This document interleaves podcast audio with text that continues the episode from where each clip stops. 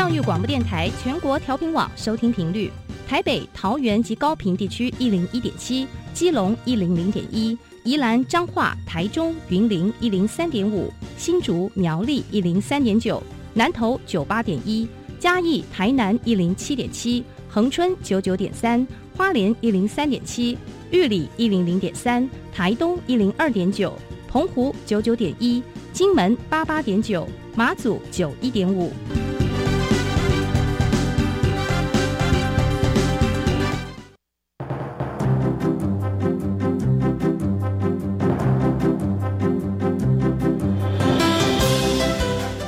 的教育要怎么做才能使孩子面对未来的社会呢？当我们期待孩子改变的同时，也期待教师的教学方法跟着改变，家长的观念也一起改变，一起携手协力同行。谢若楠老师带您探索自发互动共好的十二年国教新课程，听见台湾教育的改变。欢迎收听《国教协作向前行》。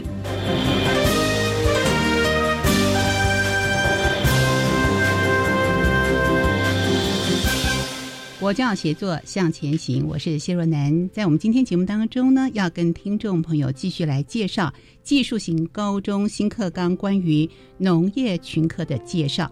邀请到三位来宾，特地跟听众朋友在节目当中，我们举很多的实例，帮助大家更加的认识了解。第一位来宾呢是国立中心大学附属台中高级农业职业学校的蔡梦峰校长，校长您好。好，各位听众大家好。是。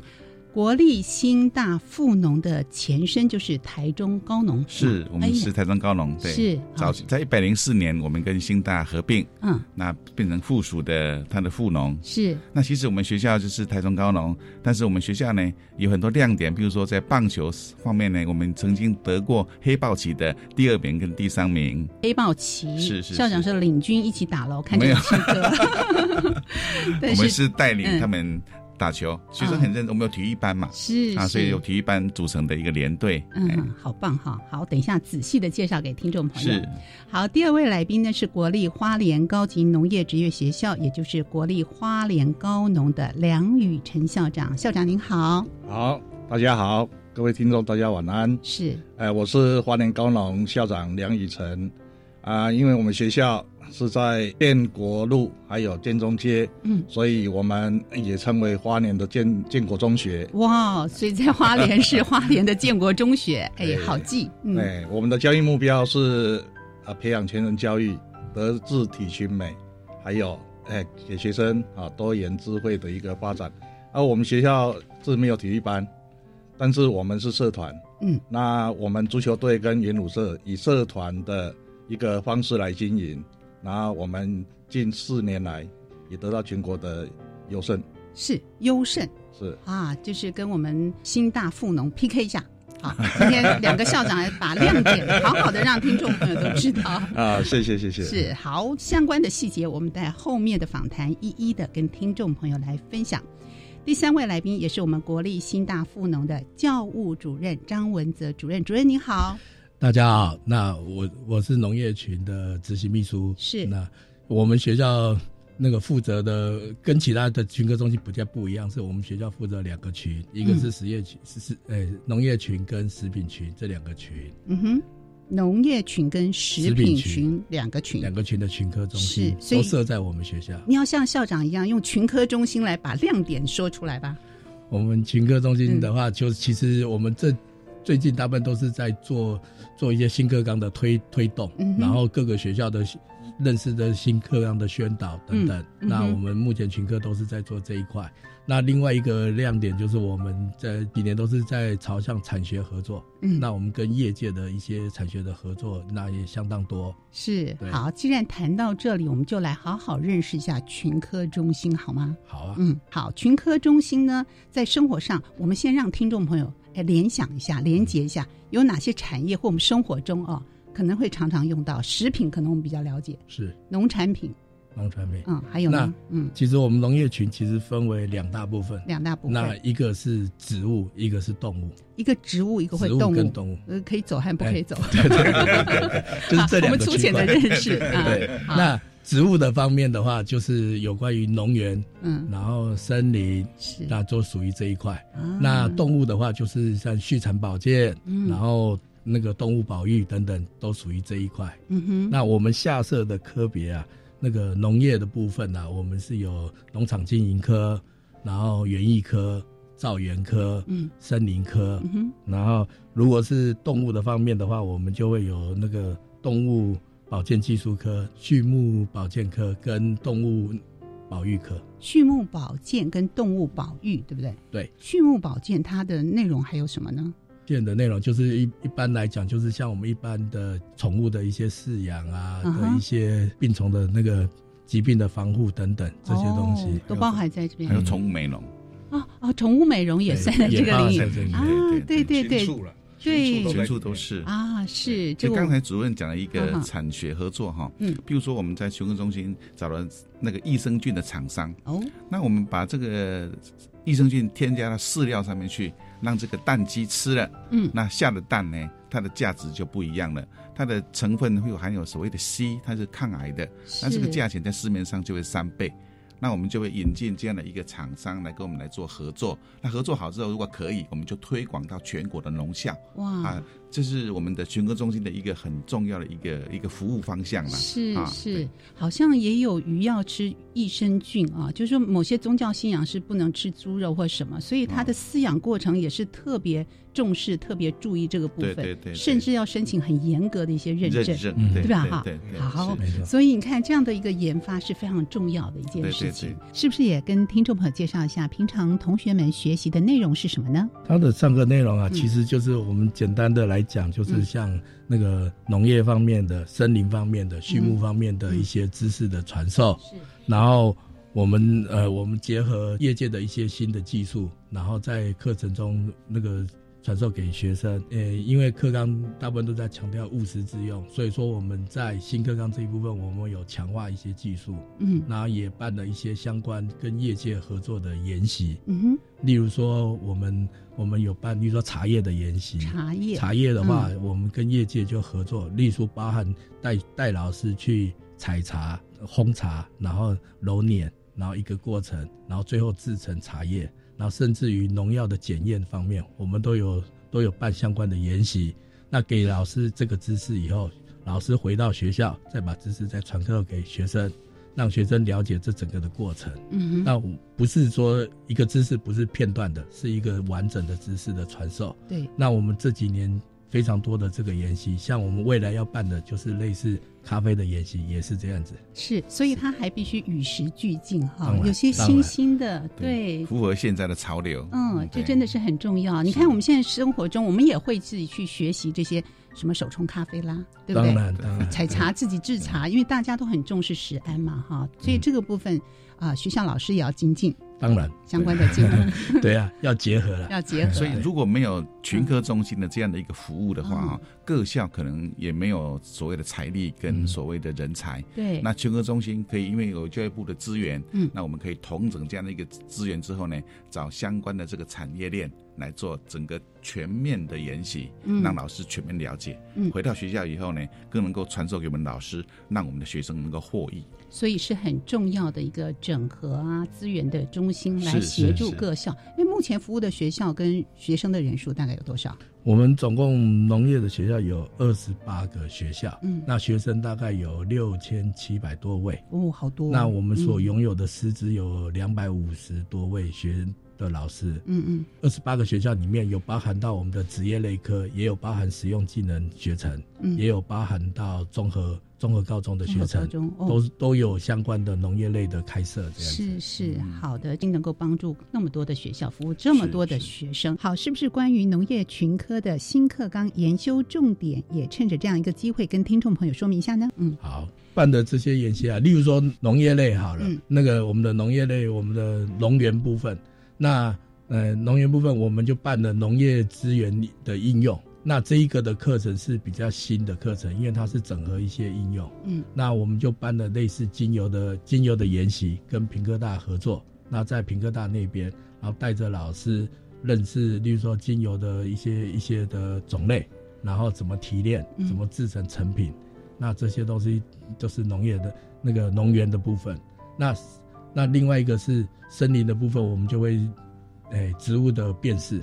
那因为这几年休闲，诶，休闲农业比较比较比较热门，那我们就结合的一些休闲农业，带着老师，我们我们选择的是惠顺林场，带着老师去惠顺林场，边走边认识植物，然后做一个完整的介绍，嗯，然后把惠顺林场整个都介绍出来。对，那这样子的话，老师回去，然后就可以把这些这些跟学生。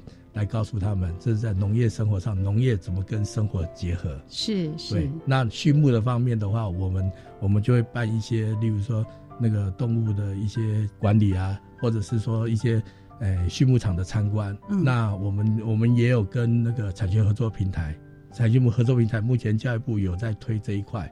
那农业方面，我们是平科大那边有新农业的产学合作平台，那那边有。有去参观中央畜牧场，嗯哼，那一般我们认为猪舍大概都是比较肮脏的、比较混乱的，嗯那那个中央畜牧场是完全是电脑控制的，嗯，那一个是非常新的一个厂房，那他也带着我们的学生，这些猪只的生活群、生活的现况、场域都是全部都是电脑控制，电脑控制。温度什么都是电脑控制，所以可以控制这个品质，对，然后这样就可以带着我们的老师去认识，这样他有一个观念，嗯。那甚至于我们未来的，当时在合作平台里面有一个教授，他也是提出一个一个我们觉得也不错，一个毛豆的生产。嗯，毛豆的生产，我们台湾其实跟日本来讲的话，日本是我们最大的输出国。那我们的一个品质毛豆怎么样到日本？那维持一定的品准。那他们是从产，就是收根的那个毛豆的收成，嗯，然后把它制成成品，然后包装。大概在四五个小时之内就一罐作业做完，是，他就直接存到冰箱里面，然后就等着，所以说保持最新鲜。所以它必须要跟我们农业产业跟我们的新兴的科技之间，好像应该要跨领域互相的结合，对不对？这就是跟我们新课纲的精神是非常符合的。对，就务实致用，务实致用啊，是。我们如何？农业的东西如何在生活上用？对，那以以往的教学就是告诉你农业这些知识，但是没告诉你怎么用，外面人家到底用在什么地方？嗯哼，我们借由的老师的去增加这个视野，嗯，然后他回来再把知识传给学生，甚至于他也可以带学生去认识这样子，嗯，那自然这个我们在这个学习上面是对农业是有帮助的。是。蔡校长，我可不可以多问一句？我们刚刚听了主任这样的一个解说，又要一个跨领域的平台，而且让这个所有的农业产品，我们相关的科目领域里面，又要包含新的科技，因为很多的这个科技加进去之后，会减短我们产制的流程，保持它的新鲜度。所以这个部分也符合我们新课纲的精神嘛？对，没错。那譬如说，我再举一个例子，好，我们学校有做球根花卉，就是我们最常看到的是百合花。百合、郁金香都算吧，都是球球根，球根，球根这是有一个球的哈。对，那这个球根花卉啊，因为百合它有季节性，嗯，它要做温度的控制，是，它要做环境的这一些处理，才能够让它长得好，开花开得好。那所以呢，这样的我们就需要，我们学校就有有生物产业机电。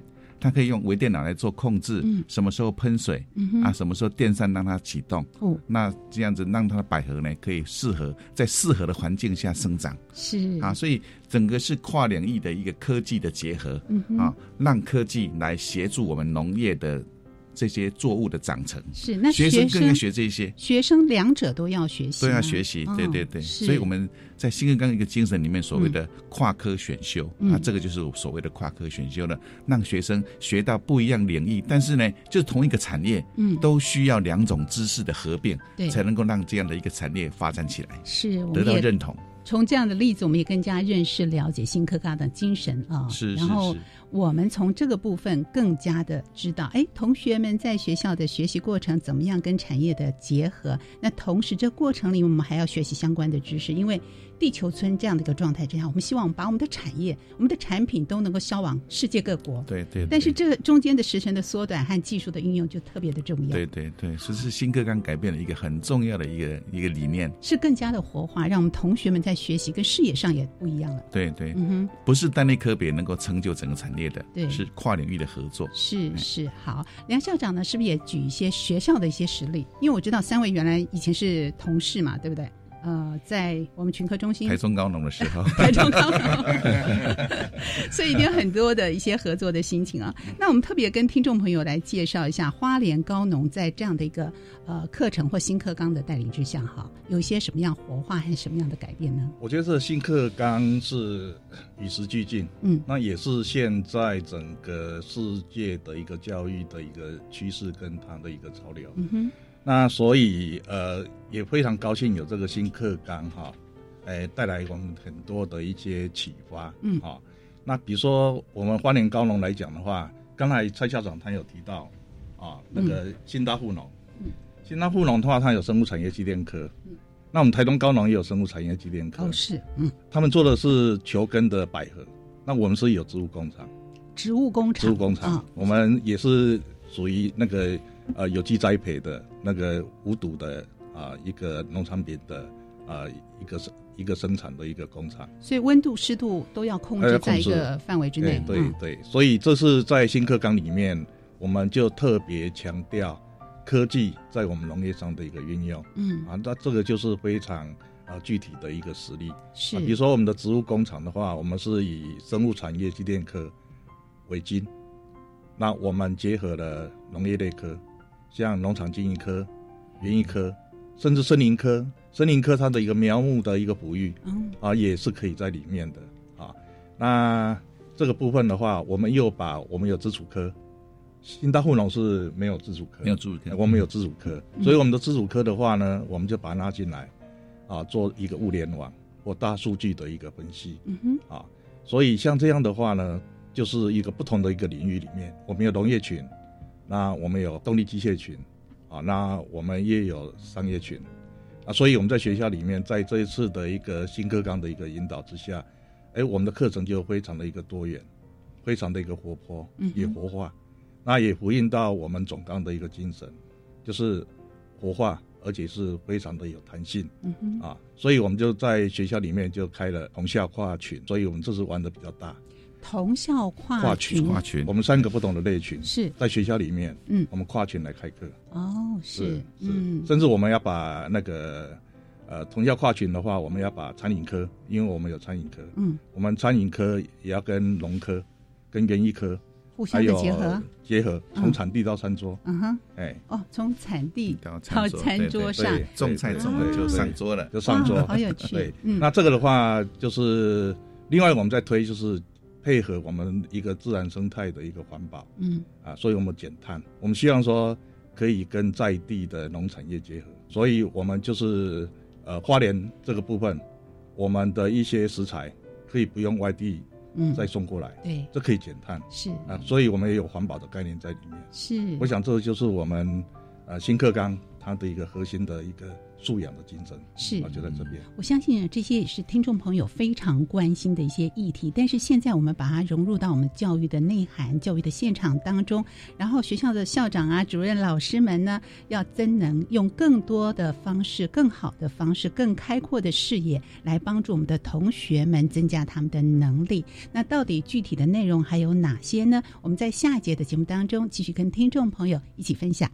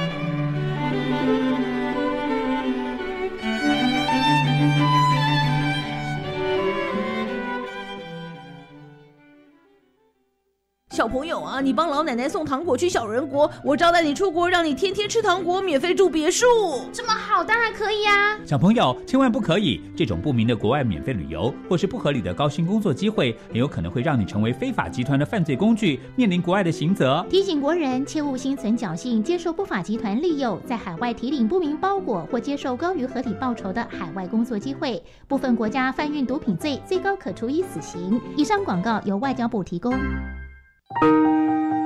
大家好，我是教育部部长潘文忠。面对少子女化危机，政府积极和时间赛跑，首要的任务就是要来解决父母托育的难题。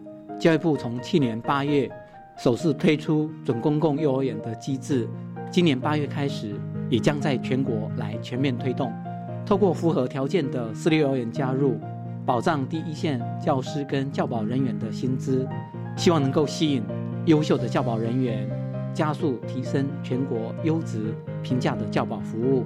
小孩如果读准公共幼儿园，家长每个月的缴费不超过四千五百元。如果有第三名以上的子女，还可以再少一千元。低收、中低收入户的子女是免费。而政府的这一切努力，都是希望年轻人能够勇敢结婚，愿意生小孩。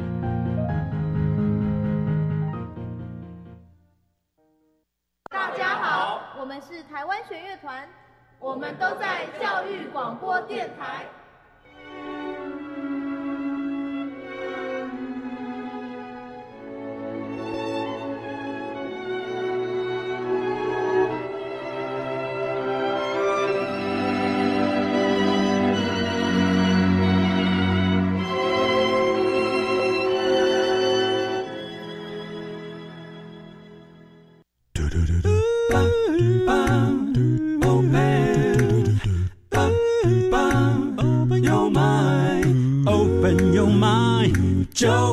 教育电台。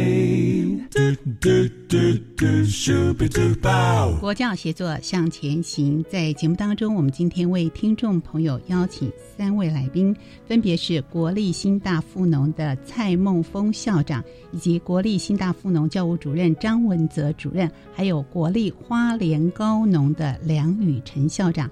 三位来宾呢，在节目中来跟听众朋友特别介绍，我们在技术型高中，尤其是新课纲的农业群里面呢，我们很多实际的。作为有很多新的观念和想法，希望借由今天的分享，让听众朋友更加的认识了解。在一零八新课纲的农业群呃群科学校里面呢，我们要规划所谓的校定选修科目，来提供同学们跨班选修的机会啊。那这个部分到底实际上怎么做？为什么要这样做呢？我们是不是请蔡校长先跟大家说明一下呢？是好，谢谢主持人哈。在整个技职体系的架构里面，有分为群跟科的概念。嗯，那学校当然是社科，譬如说我们学校有十个科，那农业群里面就有四个科，我们有农场经营科、有园艺科、有森林科、有畜产保健科，有这四个科。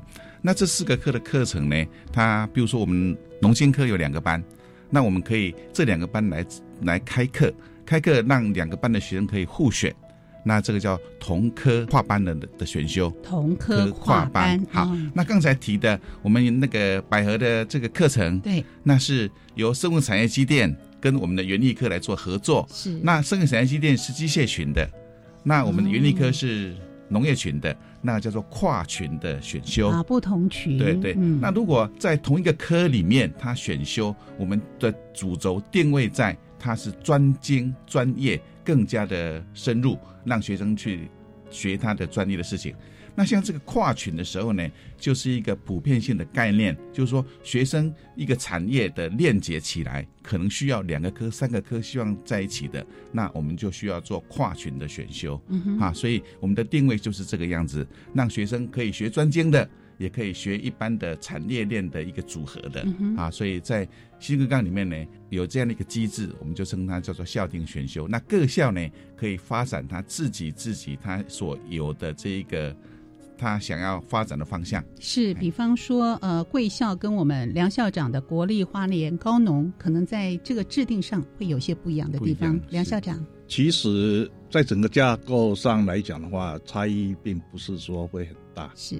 啊，因为配合我们呃一零八的一个新课纲啊，其实，在我们这个新课纲里面，其实就是有两个 DNA 了。第一个的话就是素养，素养。啊，那什么是素养？其实有很多人认为素养是蛮抽象的。嗯哼。啊，其实这个素养其实是包含了三个元素在里面。第一个是知识，知识的取得；第二个是技能的养成。第三个是态度，态度的话，它是形而上的东西啊，其实它是一个潜在的一个学习。那其实我们以往的话，像九九课纲，它是比较偏向于外显的学习能力的样。那我们这次大概就是以能力、技能啊、知识，再加上我们的一个态度、态度、态度，嗯啊，比如说我们在职业，你以后到职场去的话，你的职业道德啊，那你的伦理啊，团队合作啊，啊等等。像这些都是包含在态度里面，嗯啊，所以这是第一个 DNA。第二个 DNA 的话，就是在于跟产业的一个链接，产业的链接。那以我们花莲高农为例的话，啊，我们是有六大群，我们有九大类科。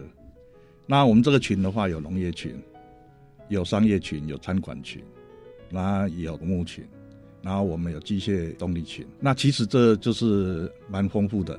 那我们商业群的话，刚好在这次新课纲里面，他谈到他的一个前瞻跟未来，这是一个一个趋势。资讯科技怎么在农业上来帮助我们农业的一个升级？嗯，所以现在我们整个新课纲在我们农业群的一个课纲里面，我们里面也有所谓的农业资讯。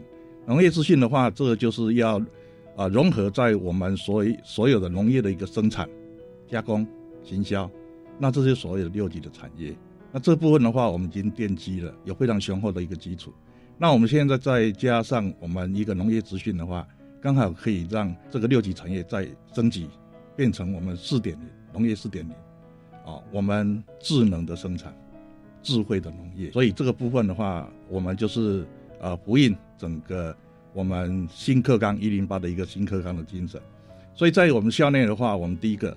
我们先要让各科透过他的科的教学研究会，这个科的教学研究会在我们学校里面，我们也是一个一大的特色。我们把一般领域的老师也拉进来，所以这一次在我们总纲，在我们的新课纲里面来讲的话，可以说第三个 DNA 就是不要领域就是领域，我只顾我的专业跟我的实习，我把领域的东西也拉进来，比如说国音数、语文、语文、数学、自然科、科技。还有艺术、美学等等，都把它拉进来。所以这次我们部里面，我觉得这是一个非常明确的一个政政策，非常好的一个政策。以往的话，我们各领域都是归属在我们所谓的普通高中，它有学科中心。那这一次的话呢，我们把我们技术型高中的领域，而我们单独纳到我们技术型高中里面来。嗯。啊，所以我们在我们职业类科的学校里面，现在也有所谓的领域中心的学校。嗯哼，哎，所以我们在学校里面，我们大概整个课程啊，大概就是这样子来做一个融合跟规划。那也就是说，把基础领域的一个基础，就是要去当一个工具，要去协助我们专业的一个科目。还有我们实作能能力的一个提升，是。那我想这样的话，比如说我举个例子，我们森林科，我们也跟土木科结合，变成一个室内装修，嗯，木具木具工艺。那这个部分的话，我们需要有美学的涵养，对，我们需要装修，需要有土木方面的它这方面的一个专业，嗯哼，啊啊，所以我们就跟美术老师在一起讨论。怎么样把这个课程，啊，可以让它一个多元化，让学生呢，在一个外显的学习跟潜在的学习里面都齐头并进。那这就是所谓的同校跨群。那所以我们学校有很多课程是同校跨群，我们学校是同科单班，我们还担心可能开不不能分组，嗯，因为可能少子化，对招生的问题是。那所以呢，我们就尽量就是好，我们也是单科单班，所以我们尽量就是朝同群跨科或是同校跨群。那甚至我们还规划明年要跟我们有效，因为我们花莲的三所学校花农。化工、花商都是毗邻的，我们要跨校开课。是，哎，跨校开课，把资源再整合。对，跨校开课哈，对于我们台中地区可能就比较困难一点。嗯，交通上面的的问题是一个很大的考量。对，因为第一个，我们假设两节课好了，刚光这个交通车的往返就可能会花很多时间。不过，我们就可以利用一个假日的时间哈，来做不一样的学习啊。比如说，我们要办一个登山好了。那我们就可以把这样的一个主轴，登山里面有很多涵养在里面呢。有，比如说体力的训练，还有一个健身的动作，也品格教育通通在里面。那这个我们就把它集中在一个一个长的时间，比如早上八点到下午五点钟，带学生做一个登山的活动。那登山里面就包括一些学习在里面的。就除了知识性的学习之外，进山，然后像是体力上的训练，体力上的训练就包含了像是刚才呃我们梁校长提到了这个 DNA 里面很重要的知识、技能、态度，全部都在里面。在里面呢，对对对，我们就可以利用一个假日时间来。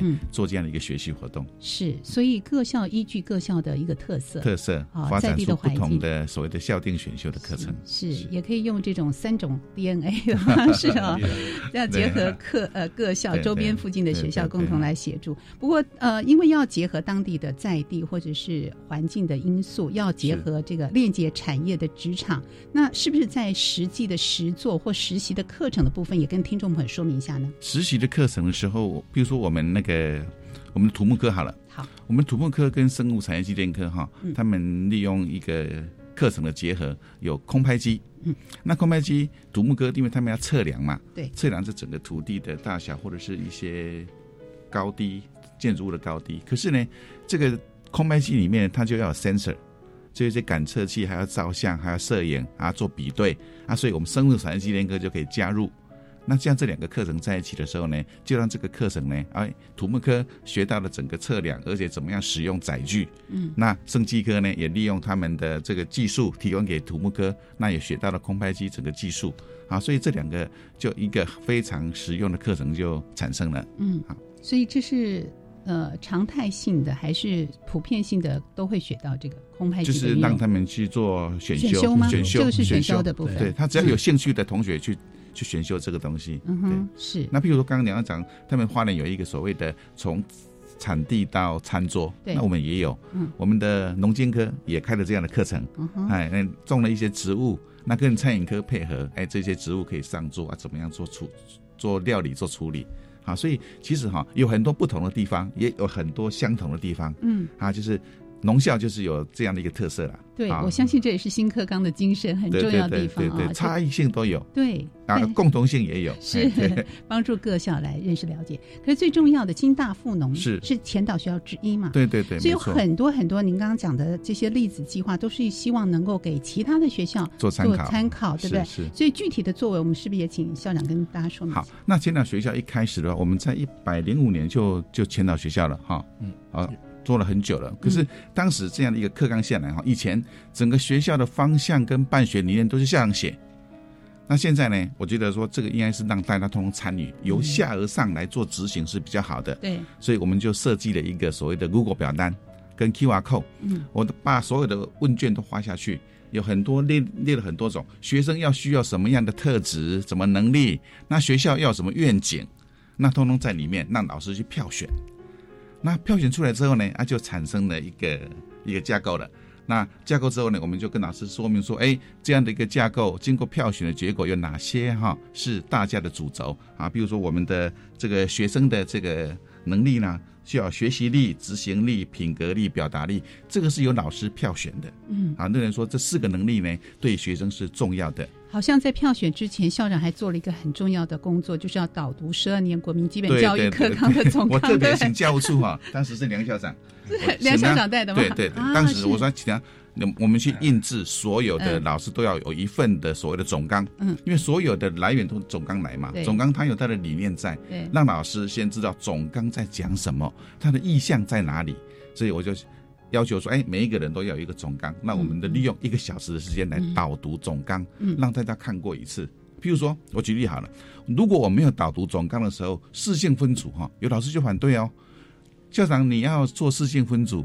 你的来源，你的法令依据在哪里？嗯，我就只是说，在总纲的哪一段话里面，就说学生就可以来做事情分组，让老师了解说，原来总纲里面是包括了我们整个发展的方向都在里面。好，那导完导读完之后，就让大家做自己的工作，那做票选啊，做分析。嗯，那我们就导出了学校的愿景，有品格优先、自我表达、活力创新、适性学习。那我们把它。画成一个像风扇的样子哈，风扇的样子，像这样风扇的样子，是，对对对，像一个，就刚刚讲的这四项是风扇的四片叶子，对，四片叶子，但是它可以产生一些动能，转动，御风而行，哇，御风而行，御风而上，对，很棒啊！啊，那这是我们整个在整个学校愿景跟所谓的学生的图像哈，应该做哪些事情？那所有的科的教育目标哈，都是因应这四这一些。来产生制定自己科的教育目标，嗯，那从这里做起点，那各科呢做分散，那做他们能力的养成，嗯，好，这个是我们在做这个学生图像跟学生的跟学校愿景的时候，我们是这样操作的。嗯哼，那学生的图像跟课程地图之间也有些关联性，那就是。学学生图像出来了嘛？对，都交给科科就有科教育目标了。是科教育目标就产生的科的所谓的课程地图啊，啊，每个科都这样这样做。那因为每个科都这样做的时候呢，它就可以有互相学习的地方，有互相影响的地方。对，影响在哪里？跨科选修。哦，哎啊，学习不会的地方可以互相支援，对啊，所以这样子我们就成就的慢慢，但是这个东西就是一个沟通协调的过程嘛。对，沟通协调之后，老师的反应又是如何？我们可以请主任代表说一下。那个老师来，在老老师端来讲的话，因为老师刚开始一定会觉得排斥了，嗯，因为你就我们讲视讯学习好了，视讯学习我们学校的国音数，嗯，那我们是呢都希望国音数都能够做视讯学习。但是国文跟英文老师还是一直反对，嗯哼，然后数学老师是愿意配合，嗯，是那个做做看，对，那所以我们才说挑着数学来先做，是，那做的时候老师当然反对，但是我们要他因为老师端都是考虑到，就例如说学生的评量，评量的方式，因为你既然已经分了组了以后，就有评量不同方式，嗯，那那就老师就会产生这些排斥，然后。另外一个是这四性学习，我们在讲校定选修好了。那校定选修部分，老师也会排斥，因为他有可能，例如说你根据你的你的图像，你画出来的相对应的的要开一些课程，那那些课程老师有可能他知识不够，所以他会排斥。那这个方面就变成我们教处这边就是要开相关的课那个的研习，让老师增加这些知识，对，补足这些知识。然后让老师能够走下去，是。然后，例如说，我们这里面其实我们在弹性学习里面也有一个自主学习。那自主学习，那那也是要老师出来来指导学生。那因为这个也都是全新的，像弹性学习这一块也都是全新的东西，那老师也会是会反弹。那所以说这个方面，等于是说我们在新课纲方面，在我们在做前导学校。其实有两三年都是在跟老师沟通，对，这沟通真的很重要啊。是，比如说数学，刚刚主任讲到数学这这个问这个问题哈。数学的时候呢，我们一开始呢是所谓的分组，按照能力分成两组或三组这样去去教学。比方说 A A 减到 A 加加，哎，对对这样。先分组，我们分完组之后呢，老师反弹的声音当然是说。你把学生给标签化了，啊，他没有从学习的观点来看呐，啊，当然有部分老师支持，有部分老师反对，好，那我们就先做嘛，好，当然不一样的方向都没有问题，我们先做，做完之后呢，好，一个学习完之后，我们做成学生的成绩的分析，哎，我们发觉差异性不大，所以我们就改变了，好，这样的分组对学生的改变可能不大的话，那我们是不是用所谓的把从拔尖的方向来看，我们把这一些那个国中教育会考的 A 加或 A 加加这个学生把它集合起来，我们来做另外一个层面的讲授。那一般的老一般的学生就另外一组这样子，哎，结果我们发现说哈，哎，这样的效果是比较好的。所以，既然有数据分析出来之后效果比较好，那老师就会渐渐的支持。那这对同学们的心理会造成一些影响？他，你如果分成 A、B、C 这种三组的话，对这一些比较低层学习低层就可能会比较有影响。嗯，可是你做拔尖的处理的时候呢，这些被拔尖的同学可能是哎。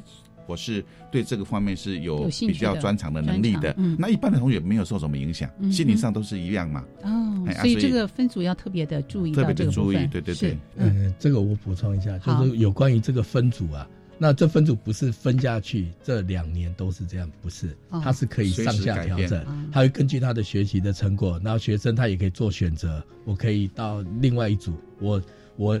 后面的组也可以到前面，前面也可以到后面，然后给学生选择的机会。他觉得哪一种学习方式才是适合他的？哦，所以这个权利是回到学生自己本身，给学生做选择，对对对，这个特别重要。我们给他建议，嗯，然后选择权在学生，嗯这符合课纲的精神，对，学习权交给学生。是我告诉你怎么做。但是要怎么做，你要自己做选择，自己负责任。甚至于我们在推动这个的时候，我们都有给家长的一封信，告诉家长说我们要这么做。对对。然后你的学生目前在哪一个哪一个班，然后让他让他知道我们的政策是怎么样。嗯。对。那其实这个是非常重要，所以我们就再回来跟刚刚主持人讲的沟通很重要。对。除了老师沟通，学生沟通，是家长沟通。哇，就是。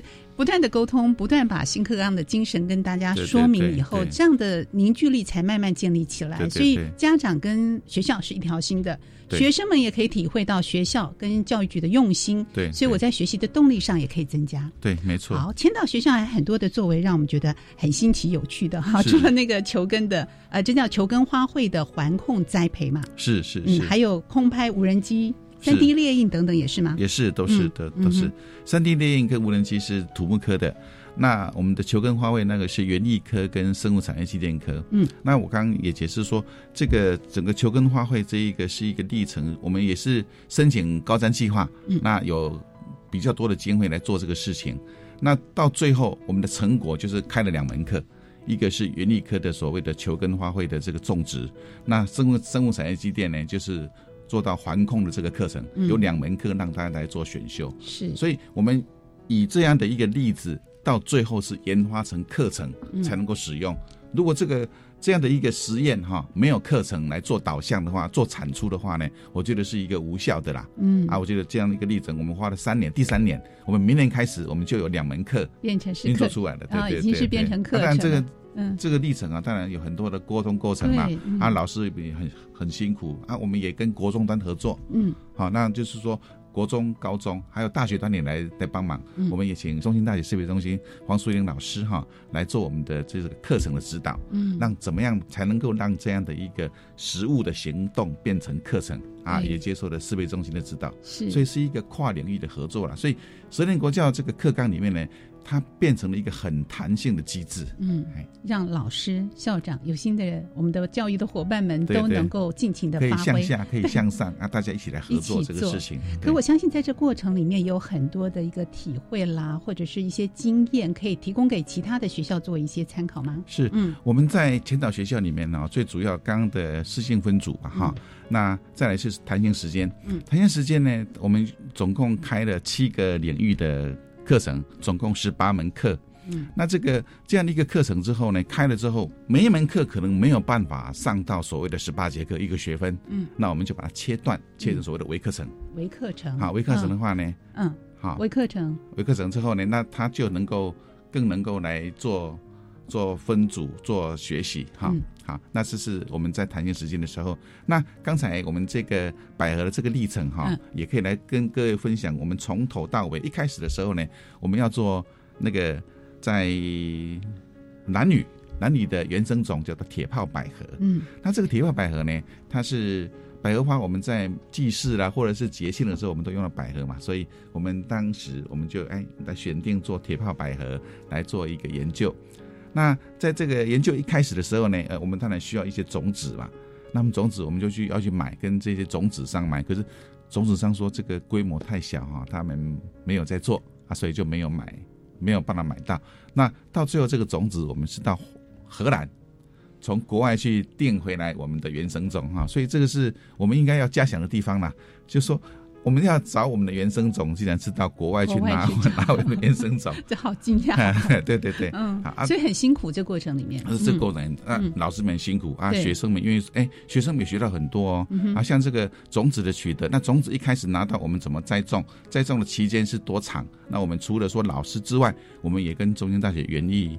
系哈，他们来农艺系来做合作啊，他们也指导说我们怎么做是比较适合的。对，好，所以这个历程当中哈，所以要成就一个课程啊，真的是老师要努力，那学生要要努力的学习，但是也要外部的资源的支支持，他们才能够呢让他。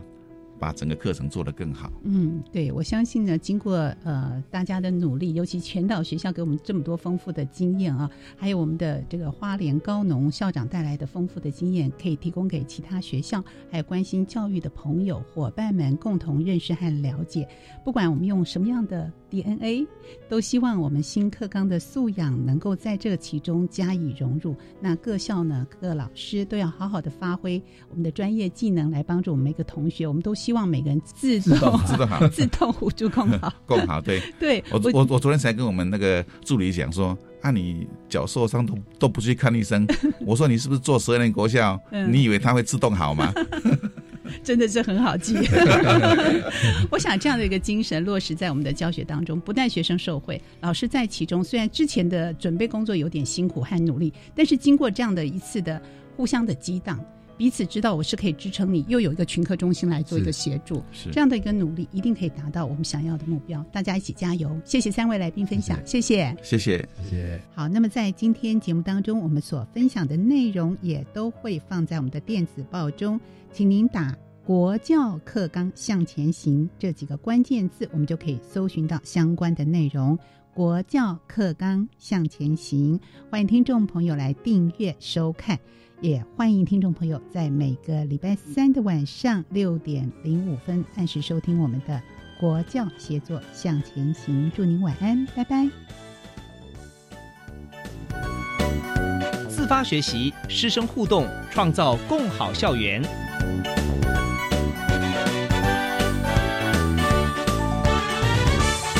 国教协作向前行节目由教育部提供。